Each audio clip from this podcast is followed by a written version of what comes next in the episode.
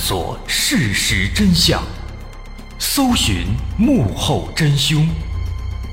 欢迎收听《绝密档案》。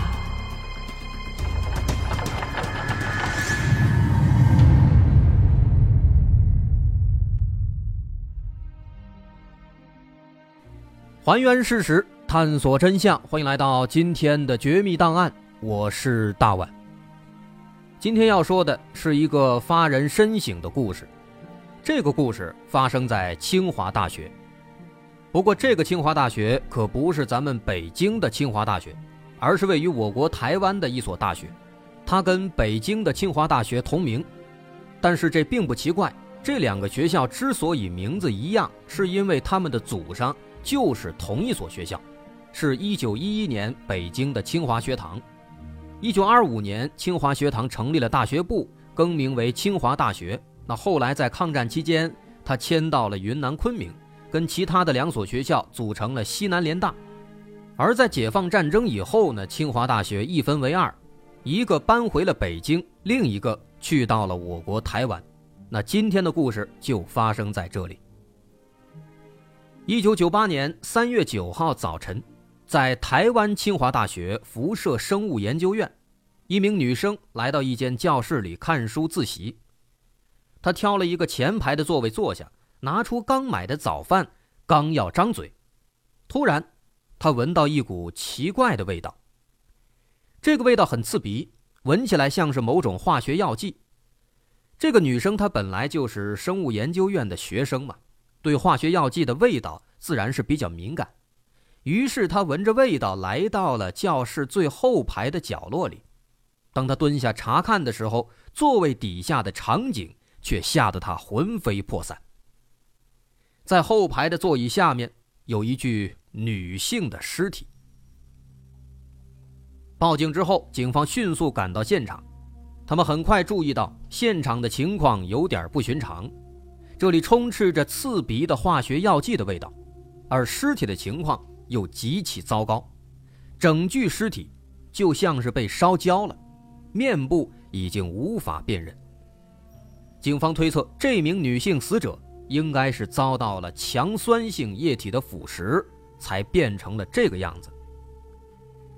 在尸体的手臂下方发现了一个用过的避孕套，根据这个情况。警方初步认定，这应该是一起强奸杀人案件。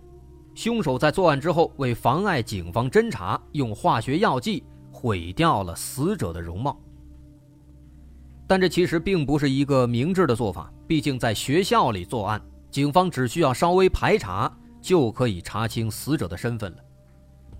果不其然，在对校内的学生和教师逐一排查之后，警方发现有一名女生。已经失踪了整整两天，她叫做许家珍，是辐射生物研究院二年级的学生。那么死者会不会就是许家珍呢？这可能性还是比较大的。于是警方联系到了许家珍的父母，请他们来辨认尸体。但难办的是啊，尸体已经被强酸性液体严重腐蚀，外貌特征甚至身材都已经严重变形。就连许家珍的父母也无法进行辨认。好在警方在死者的尸体下面发现了一个 BP 机，这个 BP 机应该就是属于死者的，因此警方建议许家珍的父母打电话呼叫一下女儿的 BP 机。如果这个 BP 机接到了呼叫，那么他自然就是许家珍了。于是许家珍的父母拨通电话开始呼叫。而几分钟之后，死者身上的 BP 机果然响了起来。一瞬间，许家珍的父母瘫倒在地，嚎啕大哭。女儿生前性格活泼开朗，长相也十分可爱动人，为什么会遭此毒手呢？凶手到底是谁呢？经法医鉴定，死者死于三月八号，也就是发现尸体的前一天。但许家珍是三月七号失踪的，这表示他在七号失踪之后一定发生了什么，从而导致了他的死亡。由于之前推测他是在遭到强奸之后又被人杀害，因此警方对现场发现的那枚用过的避孕套展开了仔细的检查，最终在这里面提取到了一个男性的 DNA。但这组 DNA 属于谁呢？通过对许家珍的父母和同学的询问，警方了解到许家珍身边的男性朋友并不多，就那么两三个，她也没有男朋友。于是警方提取了这些男性的 DNA，最终发现啊，避孕套中发现的 DNA 来自一个姓曾的男子，为方便称呼，咱们就叫他曾某。而且让警方兴奋的是，这个曾某。他同样也是辐射生物研究院的学生，是许家珍的学长。那么有 DNA 这么明显的证据，曾某自然就成为了警方的重点怀疑对象，马上对他展开了讯问。不过曾某这人啊，其实不太像是杀人犯。他戴着个眼镜，长得人高马大，看起来文质彬彬的，一表人才。而对许家珍的死，曾某也感到非常意外，为什么呢？他表示，在早晨的时候，他刚刚跟许家珍在网上用 MSN 聊天，聊了半天呢，那怎么可能像法医说的一样，昨天就已经遇害了呢？难道今天早晨跟自己聊天的是鬼吗？为了证明自己所言属实，他还当场登录了自己的 MSN 账号，的确有当天早晨的聊天记录。不仅如此，虽然现在存在 DNA 这个强有力的证据，但是曾某他也有充分的不在场证明。许家珍死亡那天，也就是案发前一天，曾某在跟一位博士生导师通宵研究课题，这一点这位老师可以作证。警方讯问曾某的时候，他才刚刚睡下一个小时，他的舍友也可以证明。由此看来。曾某根本就没有作案时间，即便重要的 DNA 证据指向了他，但从目前的情况来看，他很可能不是凶手。这个情况让警方陷入了深深的自我怀疑。曾某的 DNA 明明出现在了案发现场的避孕套里，但他却没有作案时间，这怎么可能呢？这完全不合常理啊！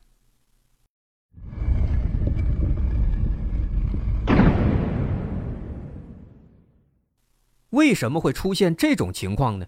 这种违反认知的情况让警方彻底懵了。再三思考之后，警方决定还是换一个思路，把这个问题先放一放。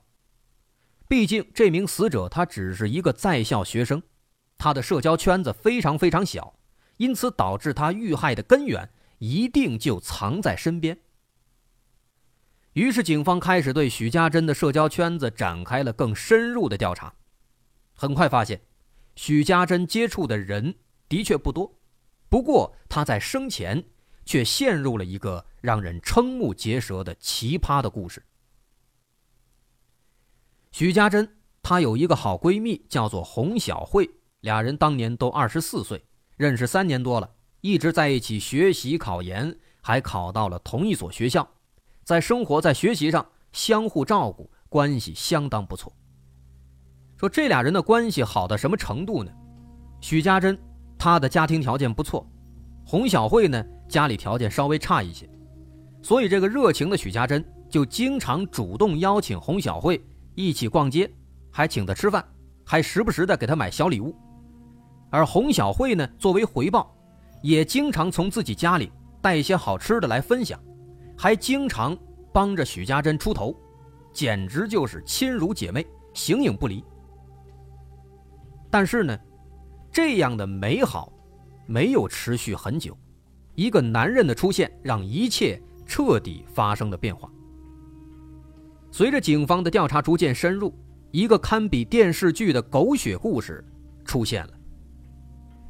而出现的这个男人，改变了这两个女孩的男人，正是刚才咱们提到的曾某。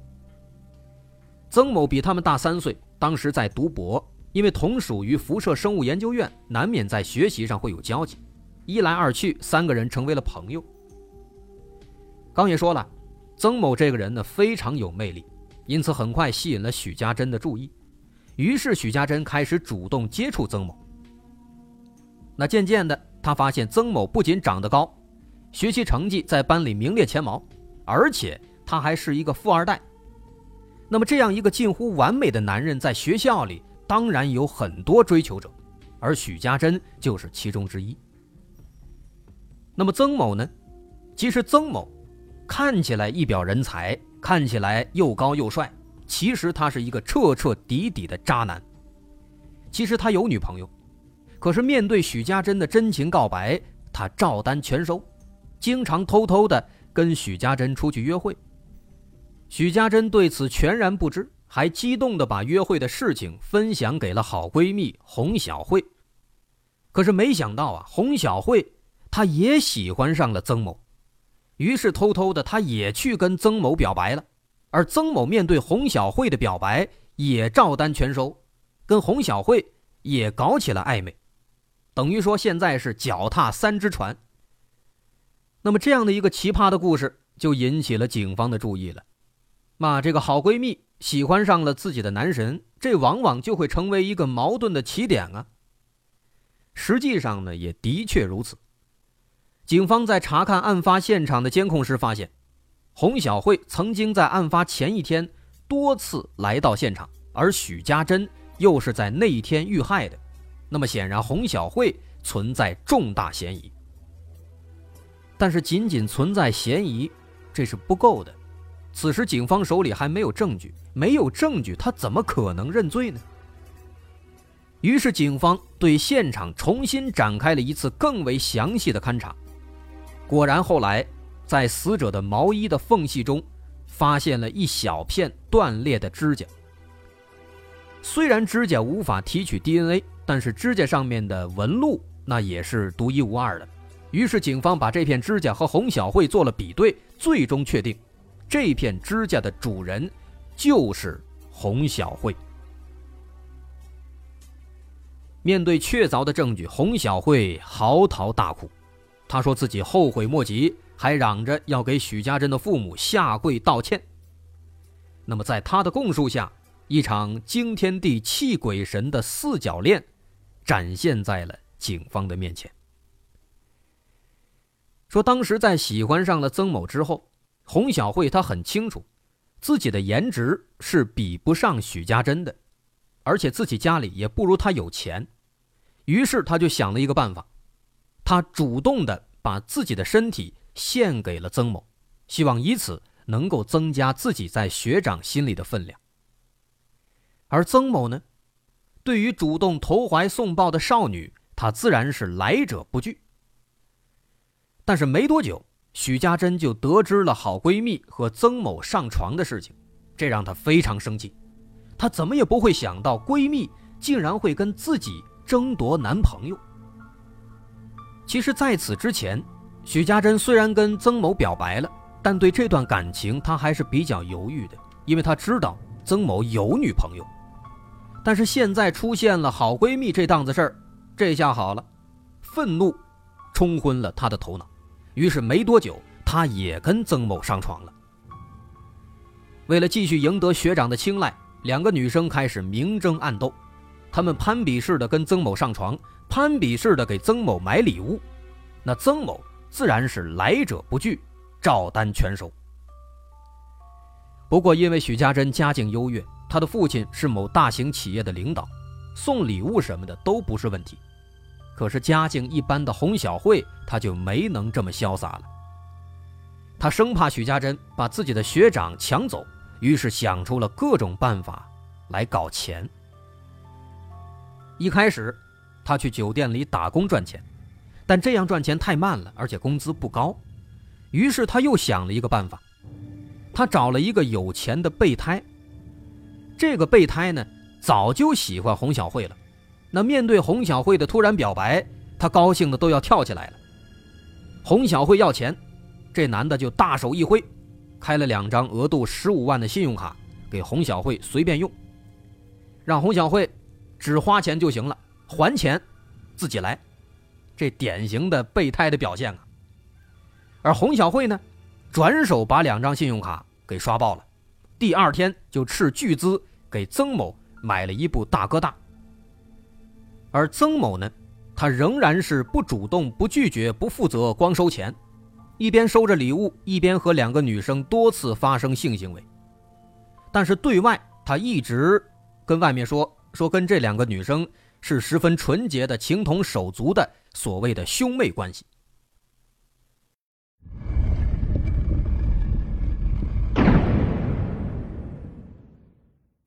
一开始啊。曾某对外人说，他们只是关系好的朋友，是兄妹。这两个女生呢，还没怎么在意，心想，毕竟他有女朋友，也是为了掩人耳目嘛。但是时间一长，他们感觉总这样不大行，总这样，自己也不能转正啊。自己的目的是成为学长的女朋友啊，那现在呢，这成了炮友了。于是再三思考之后，许家珍和洪小慧。终于坐下来和平谈判。此时，他们认识到了一个很重要的问题：他们认为曾某的正牌女朋友才是他们最大的障碍。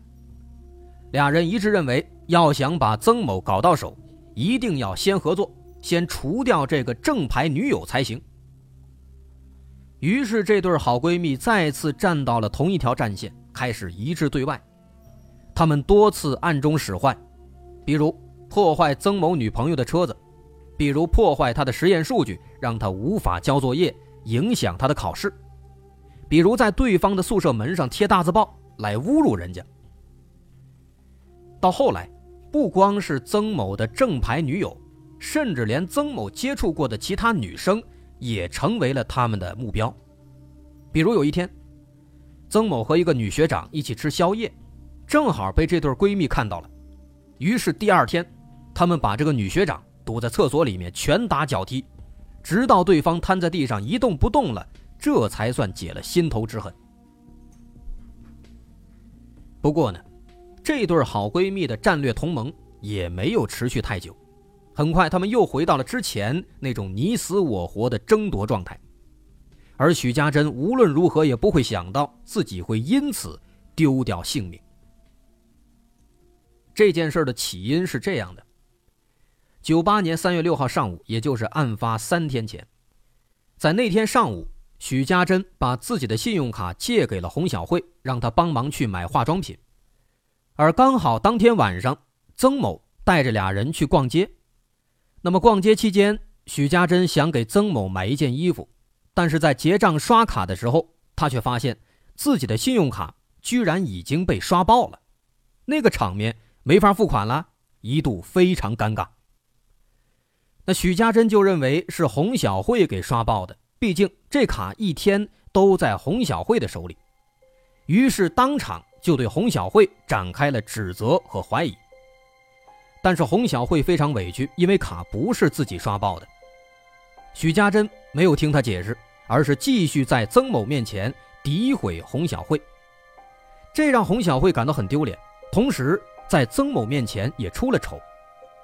于是，伴随着委屈，洪小慧的内心也非常的愤怒。几个小时以后，第二天的凌晨一点多钟，洪小慧把许家珍约到了案发的教室里谈判。为了挽回昨天的尴尬局面，许家珍要求洪小慧向曾某坦白刷爆信用卡的事情，而洪小慧却要求许家珍离开曾某。这两个女生谁也不服谁。很快就吵起来了，在争吵过程中，洪小慧抬起手来，一巴掌打在了许家珍的脸上，接着掐住了许家珍的脖子，重重的摔在地上，许家珍当场昏迷，头部受伤，血流不止。但即便如此，洪小慧仍然不解恨，当然，她也怕许家珍醒来之后去报警，于是她跑到实验室拿了一瓶三氯甲烷。这种化学物质具有麻醉的作用，于是洪小慧一股脑的把它全倒在了许家珍头部的伤口上，接着，把他搬到了教室后排的座位下面，用纱布把血迹擦干，之后大摇大摆的回到宿舍睡觉去了。直到十六个小时以后，当天晚上九点十五分，洪小慧返回现场，她发现许家珍已经窒息死亡了。原来三氯甲烷除了具有麻醉的效果之外，还可以跟光发生化学反应，生成含有剧毒的碳酰氯。许家珍在昏迷过程中吸入了过量的碳酰氯，导致窒息身亡。洪小慧发现人死了，干脆一不做二不休，又回到实验室，用硝酸和盐酸配制了王水，也就是硝基盐酸。这是一种腐蚀性非常强的液体。他把王水泼在许家珍的身上，让尸体毁容。为了转移警方的注意力，他又回到宿舍，翻出了两天前自己和曾某发生性行为的时候用过的避孕套，然后拿过来扔到尸体旁边，打算让曾某背锅。之后，他还用许家珍的 MSN 账号伪装成许家珍和曾某保持聊天的状态，因此。误导了警方的侦查方向。这就是这起案件的全部经过了。最终，一九九八年六月十号，法院针对本案作出一审判决，洪小慧判处有期徒刑十八年。二零零八年十一月二十七号，经过积极改造，三十四岁的洪小慧得以假释，开始了新的生活，但她只能改名换姓，低调的活着。而曾某。也因此被开除了学籍，之后他只能去国外留学。就这样，三个人原本都能够拥有美好的一生，却因为这样狗血的恋情，造成了不可挽回的悲惨结局。不得不说，这仨人都有问题，而许家珍更是为此付出了生命的代价。他们有的为了错误的爱情陷入疯狂，有的为了物质和欲望。